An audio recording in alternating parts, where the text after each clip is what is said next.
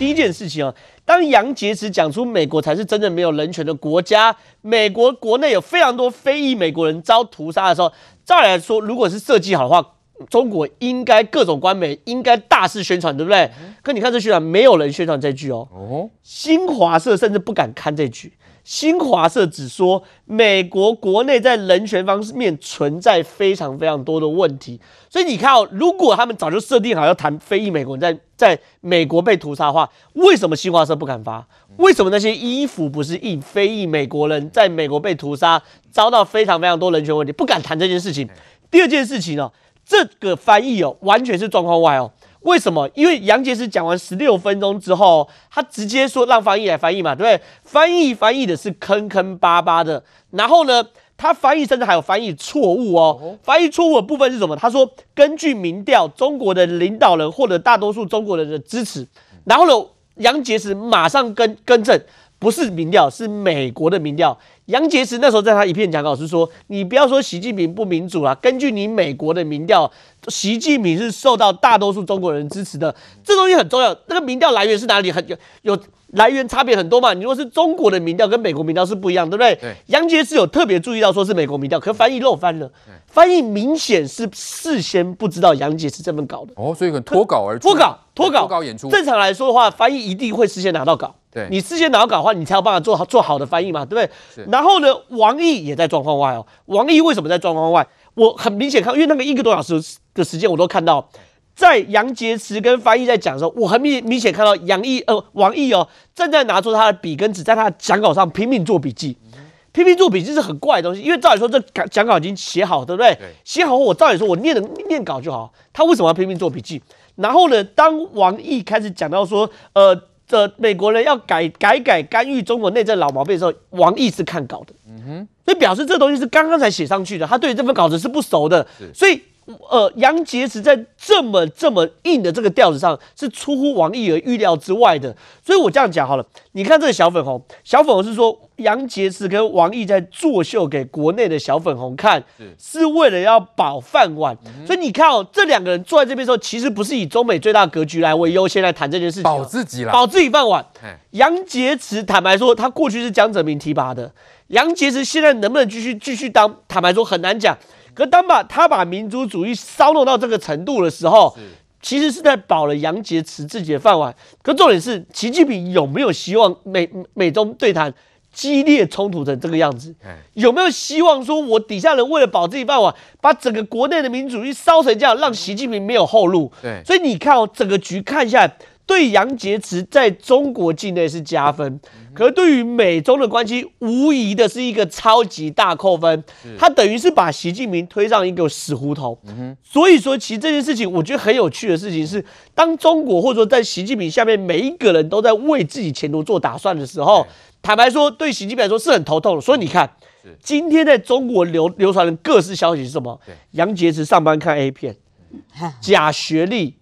女儿在美国读名校拿全额奖学金，嗯，哪里来的？对，中国内部怎么可以流传这些事情？嗯，如果他真的是民族英雄，如果拍马屁真的拍到习近平的心坎里，对，怎么会有这个消息传出来？嗯所以某种程度，我认为其实这场大戏哦，是被杨洁篪搞砸的一个状况。是好，所以呢，这个正浩的观察，这个现在我们看到杨洁篪会这样脱稿演出，是不是为了保自己的这个饭碗呢？因为他们的国内呃，甚至说有一些他们这个呃这个流亡的哈，这个中国富商哈，这个郭文贵就爆料啦，好，就说杨洁篪呢送女儿去美国念名校，哎，还拿全额奖学金。因为为什么有办法拿到全额奖学金呢？还被举报假学历啊，办公室看这个不该看的片子啊，网友就说了。他们两个人作秀是为了国内小粉红，是为了保自己的饭碗。来，洁民哥怎么样看这样的情况？所以呢，这完全是呃，不管中国的这个呃所谓的未来的这个发展，是给这个呃习近平逼上了悬崖吗？其实，在拜登跟习近平通电话的时候呢，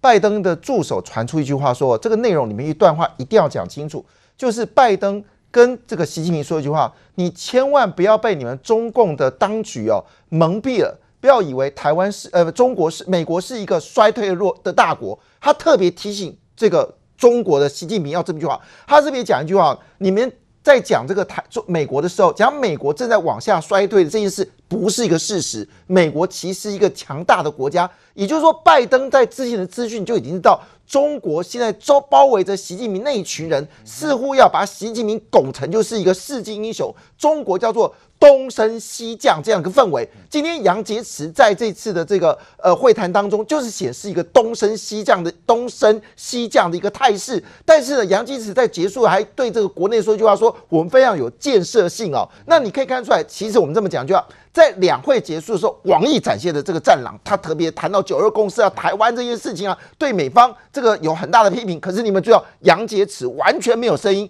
所以那时候媒体的报纸，包括他们国内报纸，全部讲王毅。但这一次呢，这个杨洁篪。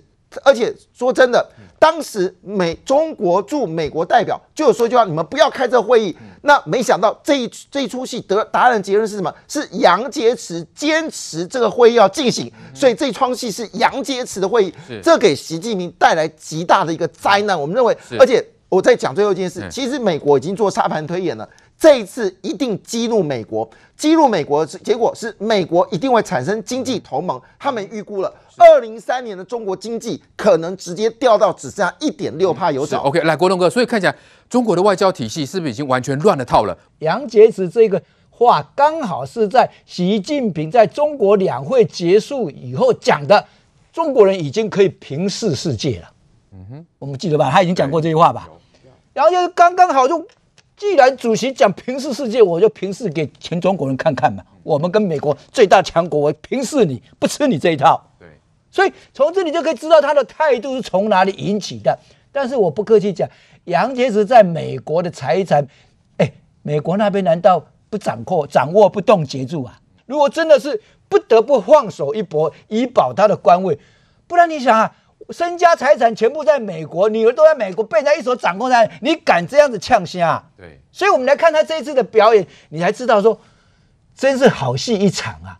你你这样一搞的话，拜登还能怎么样？这个是会谈，是从尼克森进入中国，打开铁幕之门以后，中美关系到这个极高点突然下降下来的一次，从来没有过了哦。不管是克林顿、奥巴马，全部也没有，布希都没有这样子哦。这是整个线在这里的，美国谈判说背后是日本、韩国在这里挺住的，他必须要告诉中国说，台海一旦危机发生的时候，韩国、日本是挺我的。对，所以他的话讲出来说，你让杨洁篪他们不得不赶快强硬一下，不然你回去怎么交代啊？对，所以从这里来看出来，那种阿 Q 精神还是存在中国了。好，再来关心台海局势的最新进展。美日安保会谈日前落幕，日本的防卫大臣岸信夫在会中指出，台海如果爆发冲突，势必影响和平，有必要探讨自卫队能为前往台湾支援的美军提供何种的协助。那这是过去保守的日本首度正面表态。The U.S.-Japan alliance remains the cornerstone in addressing today's and tomorrow's challenges as we work together to uphold a free.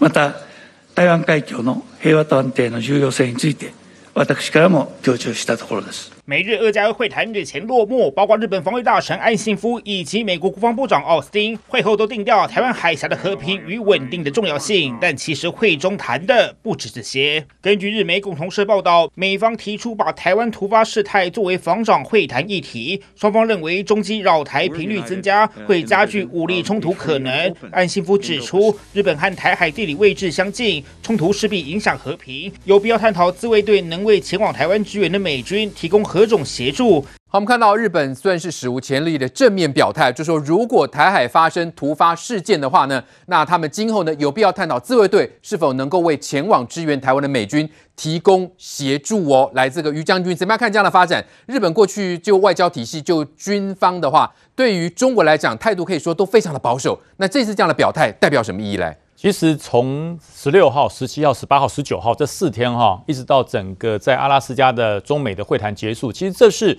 美国展现在外交上面一个非常成熟的做法。所以真的不得不佩服 拜登跟布林肯这两个真是外交老手。他从十六号日本、韩国、印度，他们正在表达一件事情，就是告诉你中国正在一步一步的并吞世界和平，他要把和平吃掉，然后让日本让。不太敢表态的韩国里面，除了韩国比较保守之外，日本跟印度毫不保留。连日本都很大胆的讲出一句话，就是我能够为援台的美军提供任何协助。他没有讲作战哦，因为日本它有个和平的一个宪法，它是不能作战，但是我可以协助。我可以协助，我依据什么来协助美军？美日安保条约是美日安保条约，因为日本海对于日本来讲，不见得它的威胁小于台湾海峡哦。嗯哼，因为日本的海距离中国大陆也很近。对，而且这个还好，海参崴那块那个港口现在变俄罗斯了。可是因为俄罗斯本身也是跟中国要要好的啊，所以对日本来讲，那日本还是他们很大的一个威胁。所以为什么它成为第一岛链的开始，就是日本。对，那会谈之后是不是中国的最大的零五五驱逐舰就出现在日本海？大家可以看哈，哇，马上给日本下马威啊！这一艘哈，这一艘是中国大陆刚刚成军的动武五号飞弹驱驱逐舰，上万吨，万吨，它的这个驻扎的驻地在哪里？山东的青岛，它要从青岛绕过韩国，然后经过日本的对马海峡，然后上升往上走，往东北走。他走得非常的精准，就是说他刚好没有进入日本的领海，他是在日本海里面走。可是我讲中国的驱逐舰、中国的这些登陆舰、中国这些所谓的神盾级的这个航舰，他们缺少了一个正当性。你要去干嘛？对，你要去干嘛？你到日本干嘛？你要到你的海外港口去吗？对不起，你在海外港口在东非，叫布吉地，就那么一个一百零一个海外港口，所以你东五区要去哪里？你没地方去嘛？你这个时候十八号、十九号往这边走了，只有一个目的，就是要呛美国，因为美国这段时间布林肯二加二会谈正在日本跟韩国不断的走，而且十九号即将要到阿拉斯加去，要跟你做一个所谓的表态。那日那个中国这一艘动物驱逐舰很明白就告诉你，我够大，我够强。人家讲哈，外交叫什么？外交叫做呃，外交的做法是外弛内张。对，哎，那这四个字刚刚好来。表达到中国这两个长官在阿拉斯加的表现，他外部表现的洋洋大度，好，非常有自信，他内部紧张的不得了，他内部紧张的不得了。为什么紧张的不得了？实力，外交要国防当成你的后盾。中国解放军真的能成为美国害怕的因子吗？你真的可以成为中国这种战狼战狼外交这么强烈的后盾吗？我我再讲下一个哈，这是美国最近。空拍所公布的东西，这是一个什么？这是一个这个飞弹井，就是把飞弹放在这个里面。是它的目的是什么？避免被核子武器第一次攻击的时候，它的飞弹还可以继续使用。哦，藏在那里就对了，藏在井里面，藏在想在哪？在内蒙古。是它在内蒙古做了这个飞弹井。什么样的飞弹？呃，这个东风东风四十一，东风四十一，东风四十一可以打多远？一万两千公里到一万五千公里，哦，那就是打美国喽，就打到美国啦，就是打到美国啦。所以他说他做了十一个，加上他在内蒙古原来有的五个，就十六个，再加上他原有在各地的二十个，所以是二十六，呃，三十六个，三十六个。呃，你知道美国多少个吗？美国这种非洲际飞弹的飞弹艇多少个？美国的飞弹艇超过两百个，哦，超过两百个以上哦。那如果要连这个。美国的空军一起算进去，它有舰载，它有岸置，它有山顶，全部加起来，美国的这种飞弹艇四百五十个以上，是，那你才三十六个，所以我就讲，为什么我说杨洁篪跟王毅在外交的时候谈得紧紧张张，谈得战战兢兢，他真的是用战战兢兢来讲，因为他讲的每一句话都刺痛了美国，而这正是美国政府布林肯呃嫌拜登之命，要用这种方式要昭告全世界，告诉你。这是一个没有道理的国家，这是一个非常有野心的国家。因为阿拉斯加这这个会是谁办的？美国办的诶，美国他有权利公开哪一部分，他有权利公开哪哪一个地方，不说不讲。他为什么全程公开？让你充分表态，让你充分骂。你不要赢了面子，输了里子。你国内再爽再开心，什么中国人不吃这套，你做了再多都没有用。你只能在淘宝卖啊，你只能卖给你自己人啊。你能不能让全世界认同你呢？全世界只认同的一个感觉就是中国真的是流氓。哎，于将军，那这个美国这是美国卫星拍到的吧？对，那拍到的话，中国一看不紧张？哎呦，我的东西通通被你看光光了。所以我就讲，这个谁掌握了航太的科技，谁掌握了宇宇宙的先子权，谁就掌握了战争。是因为你所有的。洲际飞弹，你所有的精准武器都要靠卫星指引。对，那你的北斗，你讲的再好，北斗系统再棒再强，那为什么你的东西会被人家给看光光？对，你的所有飞弹不过就十一个而已，美国的卫星把你照得清清楚楚，从你动工还没有竣工，人家就已经知道了。所以到底实力在哪里？所以我讲嘛，外交再彪悍，外交再强悍，你的国防在哪里？你的武器在哪里？你的战力在哪里？一摊出来，大家清清楚楚。你就一百零一个海外港，美国八百个海外港。那人家为什么全世界跑不会被人家说？哎，美国你要到处去造成世界的班？不是啊，我到我海外港去啊，人家有地方去啊。你就一个东非，你绕地球一圈又回到东非。所以我就讲实力取向，这个王毅也好，杨洁篪也好，你再大声再用力，仅限于中国内部十四亿人的开心跟高兴，而且这十四亿个人不是真高兴。等他有一天脱中了，他反过来骂你骂更凶。OK，好，所以我们看到中国敢跟美国呛声，那中国的实力到底在哪里呢？特别是我们看到日本的军方都这个首度的表态，据说哦，这个呃日本的自卫队呢能为美军提供什么样的协助？这样的表态显示日本是不是不再恐中了，那我们就看到，正好这个呃，中国这个解放军最大的零五驱逐舰驱这个出现在日本的近海。环球时报怎么说？他说呢，南昌舰是中国的常态训练，再加上日本海的是在中国的附近哈，会去那边军演也是很正常，是这样吗？同时他还说，日本要习以为常啊，真的哦，是用这种方式来威吓日本吗？呃，当解放军的零五五驱逐舰越来越常去日本。结论是什么？结论是日本跟台湾越来越紧密嘛，对不对？今天的状况是共同社独家，共同社独家说，美国跟日本两个防长在会谈的时候，第一件事情是美国直接跟日本讲说，未来台湾如果有突发事件的话，我们两个国家要对这个突发事件做出反应，这第一件事。第二件事情是后来岸信夫在受访的时候公开说，就是日本的那个国防大防卫大臣嘛，对不对？岸信夫受访的时候直接说，台湾与日本的和平稳定有很大的影响。简单来讲，唇亡齿寒。台湾如果被吃下来的话，日本就会被中国开后门。台湾与日本的和平稳定有很大的影响，认为今后有必要讨论哦。自卫队能为前往支援台湾的美军提供何种协助？岸信夫这句话讯息量很大，讲了两件事。第一件事情，美军会来支援台湾呐。对。第二件事情，美军支援台湾的时候，自卫队要探讨能够帮美军有什么协助嘛？日本要来协助。一次来了三个国家，美日、美国、日本跟台湾一次把这三个国家绑在一起了嘛？所以安西夫讲这句话变成共同社独家，这是非常非常大的讯息量。观众朋友不要觉得说这是什么什么小报的什么什么什么什么小狗仔消息，不是。这是美国跟日日本两国的国防部长对谈完之后的公开记者会，岸信夫这样讲的啊。对，所以这件事情是非常非常严肃的。那台湾跟日本有没有合作？我这样讲哈，这个画面其实这这这个画面很多观众朋友都都都看过吧？这是中华民国空军发表的嘛？这叫美日军情的即时动态。这个即时动态，我们每一天常常之前有之前有的人都会讲嘛。它的格式就这样，先一个 Word 档嘛，对不对？然后写出什么军情概要、时间，然后发生什么状况等等，对不对？这个东西很明确。来，观众朋友，这个是日本的军情动态，有没有发现我们两边一起比较，两边的格式是一模一样的？哦、对，从时间，然后地点、机型，然后呢放了一个地图，你那个地图格式都一模一样的。然后地图下面是我们拍到的这个飞机的状况，一模一样。这个时候，我们国军那时候就讲，我们国军第一时间在去年九月做这个军情动态的时候就说了，我们的格式跟日本是一样的，让美让日本跟台湾同时可以了解在今天中国军机的军机或者是舰艇的动态。对，这个是巧合还是双方合？当然是，当然是双方合意的嘛。我我们怎么会去抄一模一样东西呢？然后呢，我们原本呢都只有中文，结果我们现在后来哦。